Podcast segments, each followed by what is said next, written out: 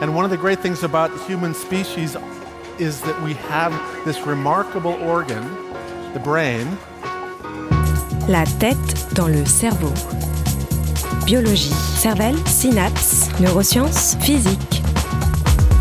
The human brain really is the most unique gift of our species. Avec Christophe Rodeau. Apprendre une nouvelle langue simplement en dormant semble maintenant possible. Mais les résultats risquent de légèrement vous décevoir. La tête dans le cerveau.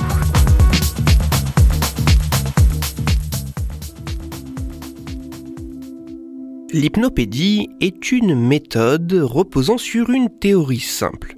Nous pouvons apprendre de nouvelles choses complexes assez facilement en dormant.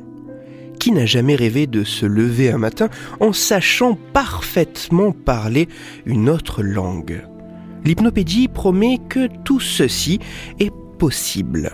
Pour ce faire, il suffit seulement d'écouter pendant son sommeil la leçon à apprendre, le vocabulaire de la nouvelle langue, pour que le cerveau s'en abreuve, s'en nourrisse, s'engorge, et le matin venu, comme par miracle, ces nouveaux éléments auront été assimilés. L'hypnopédie séduit, l'hypnopédie vend du rêve. Mais tout ceci est-il scientifiquement prouvé? À ce stade de la chronique, si vous écoutez la tête dans le cerveau depuis un petit moment, vous pourriez avoir l'impression d'avoir déjà entendu ces mots. Effectivement, c'est le cas.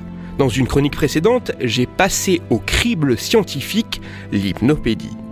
À la fin de cette chronique, je finissais par conclure que l'hypnopédie, cette méthode reposant sur l'idée que nous pourrions apprendre de nouvelles choses complexes tout simplement en dormant, et ceci sans aucun effort, ne semblait pas scientifiquement avéré, et qu'il s'agissait là d'un mythe, d'un neuromythe. Néanmoins, une nouvelle étude effectuée par des chercheurs suisses publiée en février 2019 dans la revue scientifique Current Biology pourrait bien changer la donne. Ou pas vraiment.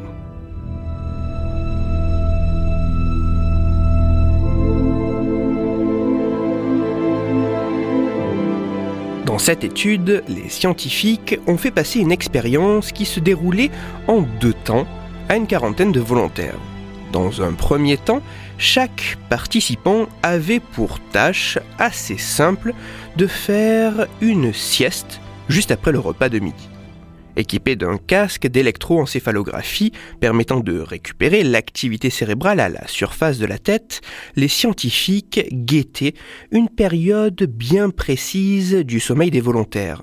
Le sommeil lent, profond une des phases les plus récupératrices du sommeil, mais qui pourrait également participer à l'encodage de nouvelles informations en mémoire.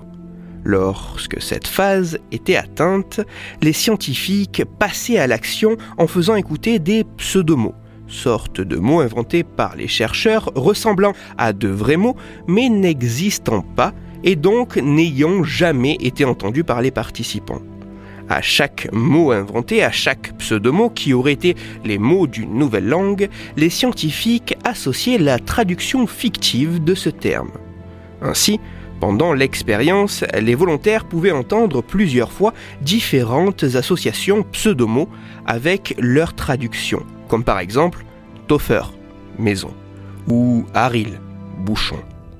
À la fin de cette première partie de sieste apprentissage, les volontaires passaient à la seconde étape de l'expérience, la phase de test, afin de savoir si les nouveaux mots et leur traduction avaient ou non été appris.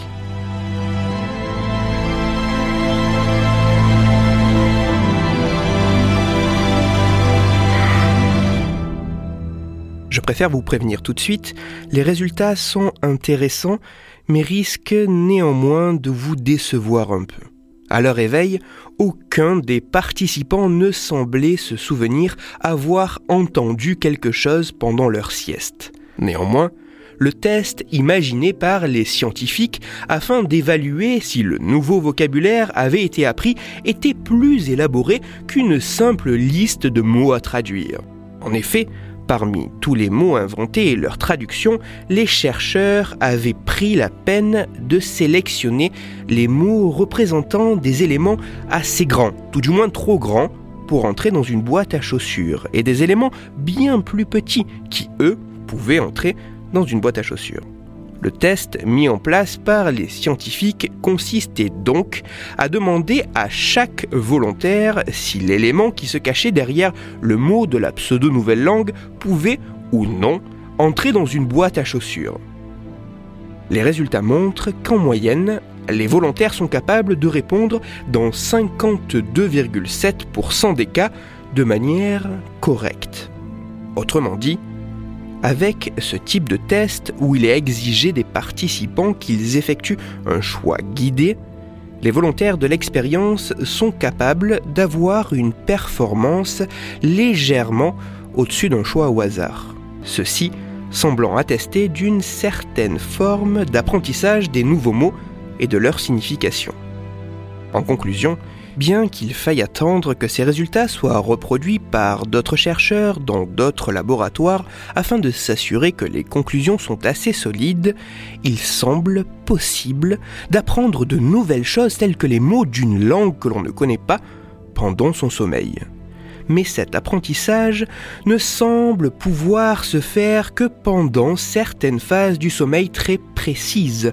Et de plus, cet apprentissage ne semble pouvoir être révélé que dans des conditions extrêmement exigeantes, en étant par exemple placé face à un choix dont la question assez précise vous demandera si l'élément que vous avez appris sans vraiment vous en souvenir consciemment peut ou non entrer dans une boîte à chaussures et dont votre réponse sera correcte dans légèrement plus de 50% des cas.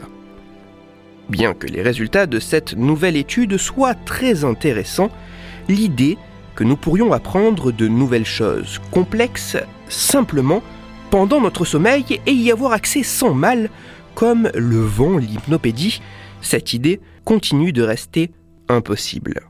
L'hypnopédie demeure toujours un mythe. L'hypnopédie demeure toujours un neuromythe.